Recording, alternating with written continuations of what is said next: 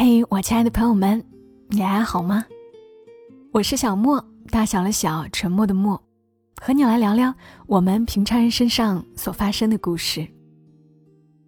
这两天我在看一本书，中信出版社新出版的书《回家十四年又五十七天》，有个名字大家一定不陌生，孙海洋，大家都记得吧？就是那位。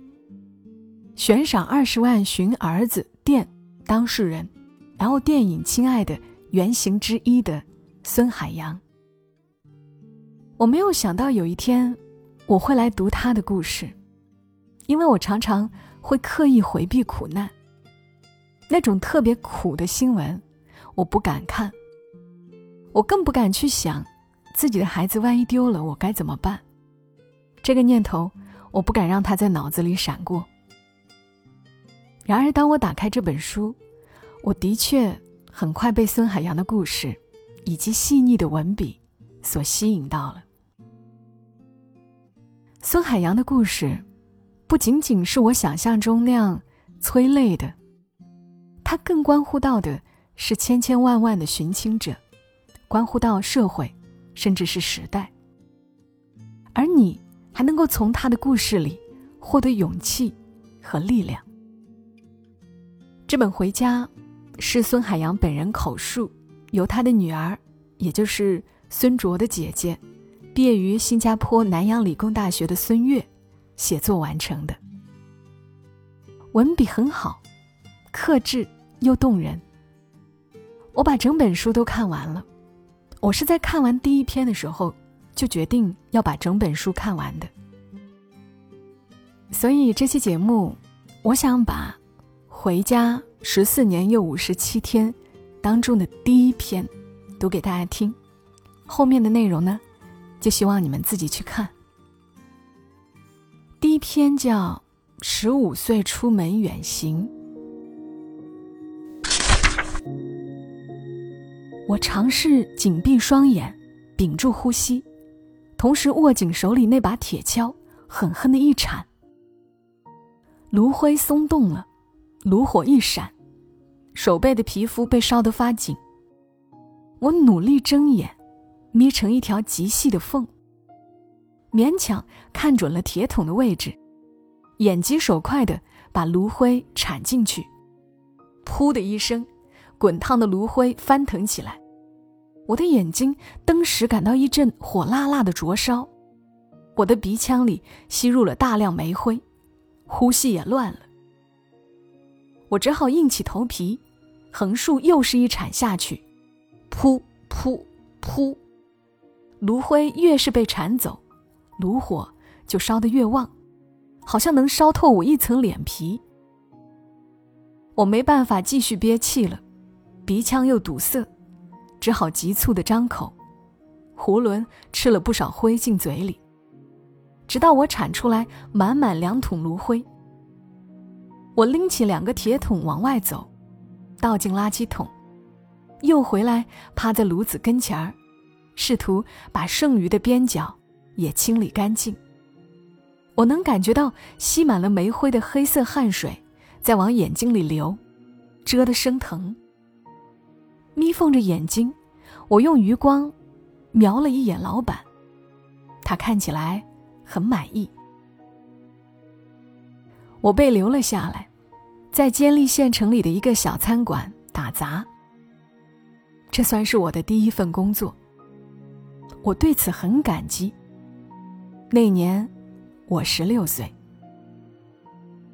一九七四年腊月十八，我出生在湖北监利县的农村。在我最早的记忆中，我们住的是篦子屋，长江两岸多生芦苇。人们将芦苇的梗捆起来，一根一根捆成草房子，就成了我们说的篦子屋。篦子屋的成本很低，只不过大风刮来了会摇摇欲坠，一把火来了顷刻间被烧成灰，下雨天则四处漏雨，漏得没有地方落脚。不知道为什么，在村里经常会听到有人去世的事情。我常常听大人说，这个人掉井死了，那个人喝农药死了。这也导致我小时候很怕鬼，天一黑就要赶紧睡觉。我们的壁子屋上有个大洞，大的一头牛都能随意走进来，一直没有补起来。夜里，鸡鸣声、狗吠声，农田里呼呼的风声，都会放肆的闯进屋里。农田里呼呼的风声都会放肆的闯进屋子里。闭上眼睛之后，我的胸口会因为这些格外清晰的响动而砰砰直跳。我害怕会有死去的鬼魂把我捉走。我在八岁时住上了砖头房，那些砖头是父亲用河里的稀泥巴一块一块烧出来的。烧了三年多，烧成了两万多块砖。父亲又亲手把这些砖头垒成了我们的新房。父亲是富农的儿子，也曾因此被绑起来游街，在村里总是挨欺负。一家人住进这间砖头房后，父亲似乎在村里终于抬起了头。我已经上小学了，从新家去学校要走两公里泥巴路。晴天和夏天是最好的，因为雨天我经常摔得浑身淌泥巴，而冬天我没有袜子。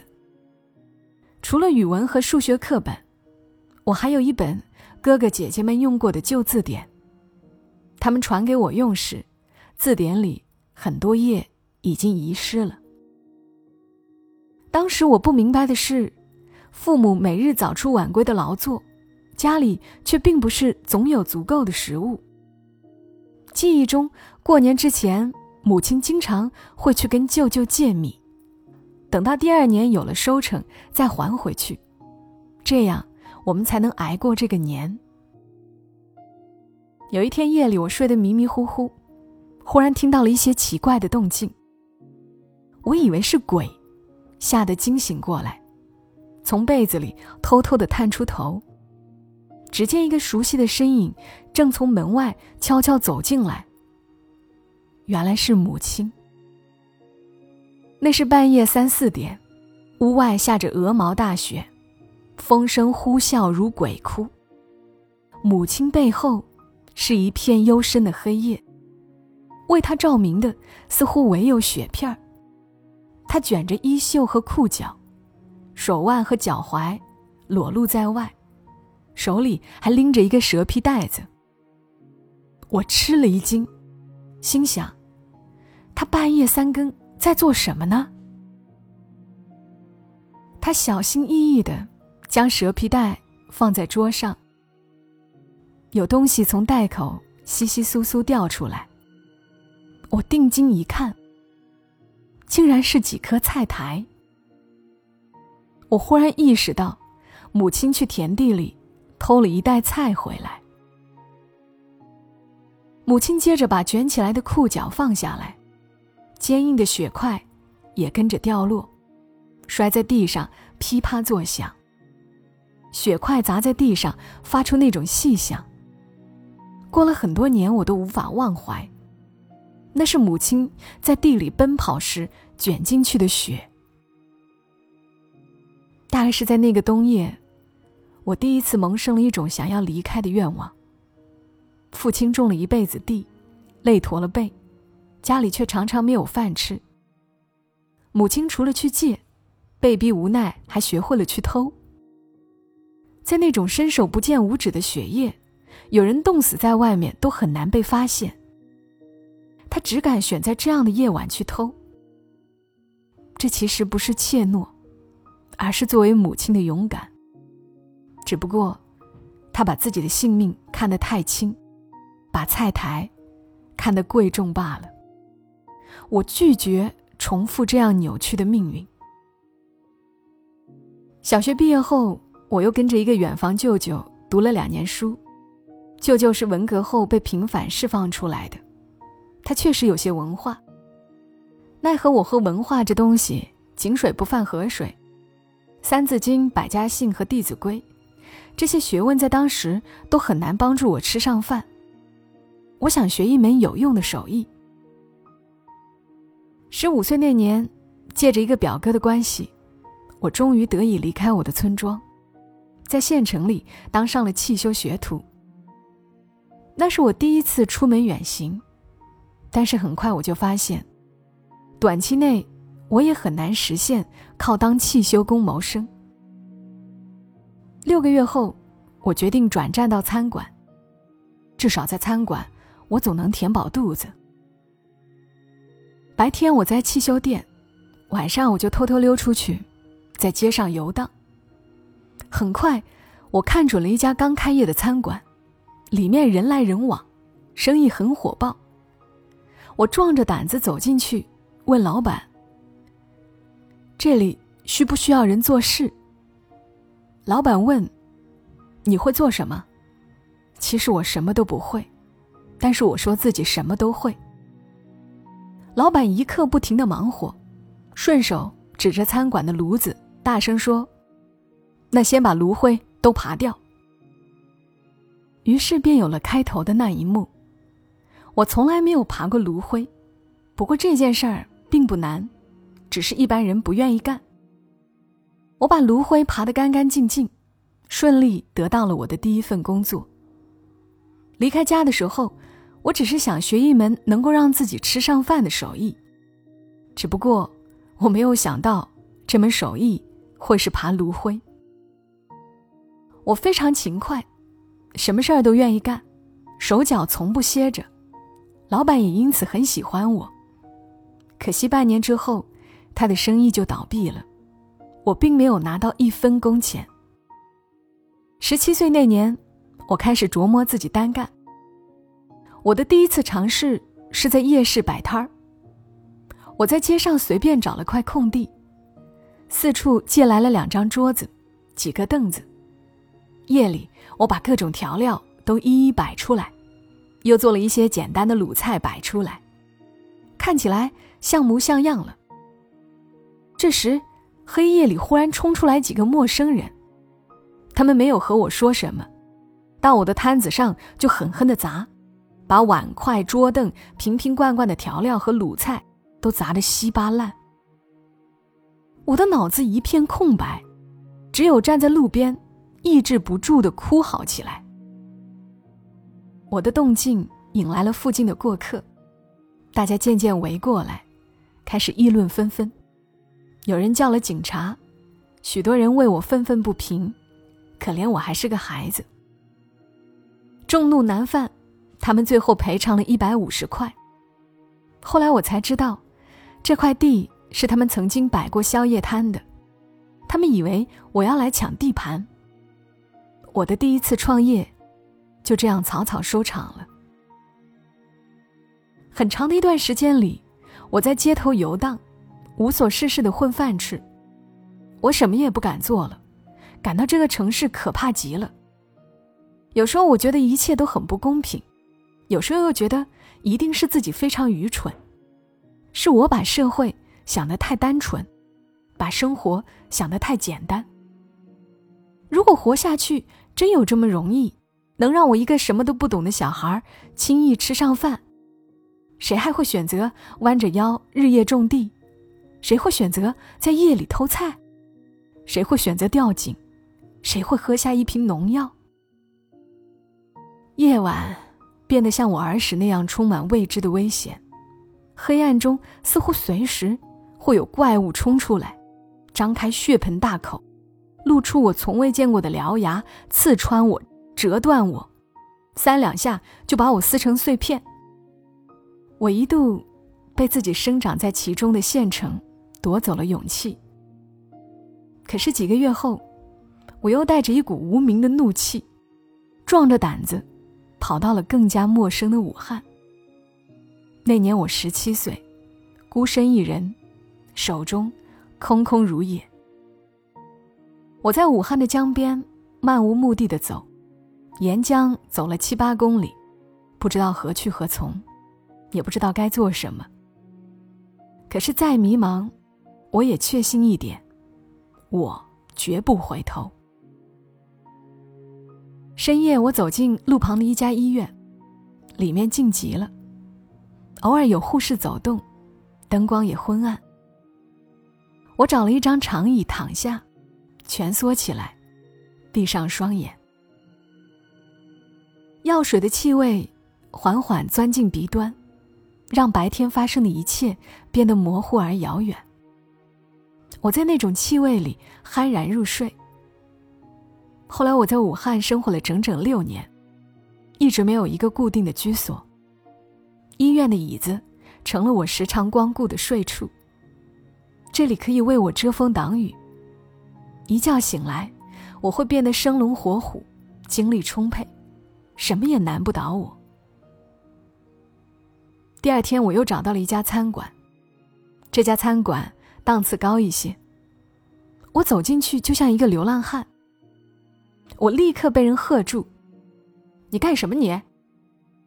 他以为我要乞讨。我说：“你们这里需要人做事吗？我什么都会做。”这时，我又听到了一句很熟悉的话。那人说：“那快把炉子灰都爬出去。”我的这门手艺是值得信赖的，我果然被留下了。工钱是一个月一百八十块。我在这家餐馆做了半年。回家过年之前，老板把工资都给我了，甚至多给了几十块。他说我一个人做事顶几个人，还叮嘱我过完年要早点回来帮忙。年还没有过完，我就回到了武汉。但我并没有回到餐馆。那时刚刚改革开放。越来越多的农村人进城打工，我发现武汉街头什么生意都很红火，而我手里也终于有了一点小钱。我在仁和街看准了一家店铺，打算搭老板店里的墙角做包子卖。仅仅一个小角落，租金一个月是三百块。我从家里带了米、面粉、油、锅，还请了母亲来帮我卖包子。那时候没有蒸笼，也没有任何机器，几乎无需成本，包子、馒头都卖两毛一个。我计划一年能赚一千块就好了，结果那一年我赚了两万多。在一九九二年，两万是个异常惊人的数字，这个数字轰动了整个村子。很多老乡听说我在武汉做生意赚了钱。也开始大批大批跑来武汉做包子。他们不知道的是，我做了一年多生意，连床都没有睡过一次。白天我在案板上揉面，晚上就在案板旁边睡觉。总是晚上九十点睡下，半夜一两点起床。母亲，则每夜睡在一张椅子上，歪着头，仰着脸。那时候，大哥已经患上了肝病，并因此欠了债。这种病治不好，只能花很多钱让病情稳定。大哥来武汉求医时，我在医院见过他，他的面容十分憔悴。那一年我挣的钱基本上都给了大哥，自己留了两三千块。二哥在农村种地，喂牛和喂猪。他有老婆，还有两个孩子，负担太重了。我又把二哥叫到武汉，把我的小店让给他，教他做包子，并安排母亲帮他售卖。就这样，我十九岁了。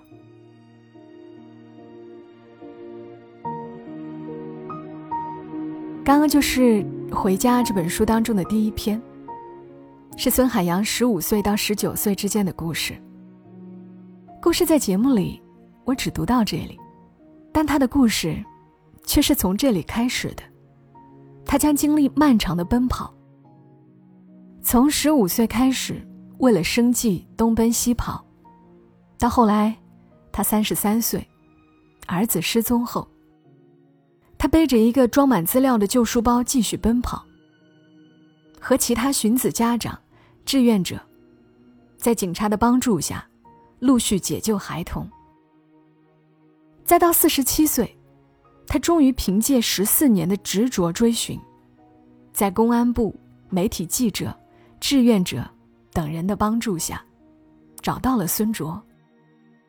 孙海洋见证和促成了儿童快速查找机制、流浪儿救助和管理制度，以及全国打击拐卖儿童 DNA 数据库等制度的完善。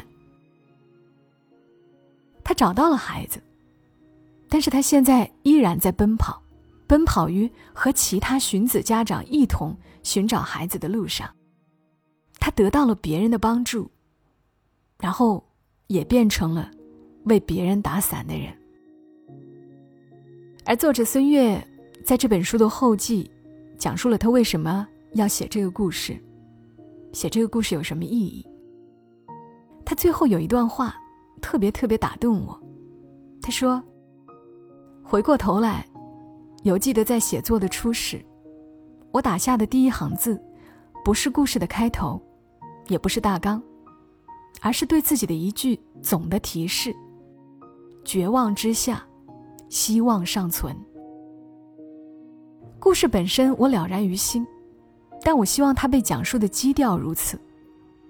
时间不停流动。”历史的车轮滚滚向前，万事万物永远在动态变化之中，因而人类历史上没有任何一个时刻能够拥有彻底的、完全的绝望，永远存在“柳暗花明又一村”的机会。有人说，活着本身是一种对绝望的抵抗，对命运的抵抗。我看死亡本身也同样是抵抗。自古也不乏以死抵抗者。尤其在中国的文化里，我们早有哪吒剔骨还肉、割肉还母的抵抗，有项羽自刎、屈原投河的抵抗，杨素慧逝世后，连他的墓碑都在无声抵抗。当我们走出命运的囚室，会发现，一个黑暗的夜，背后始终有黎明在等待。它会从一线天光中挣扎出来，越来越明亮，越来越明亮，让我们双目刺痛，满含泪水。写到这里，我内心激荡。我相信命运绝不是在压垮人的时候才成为命运，而往往是在人奋起抵抗的时候，它才成为命运。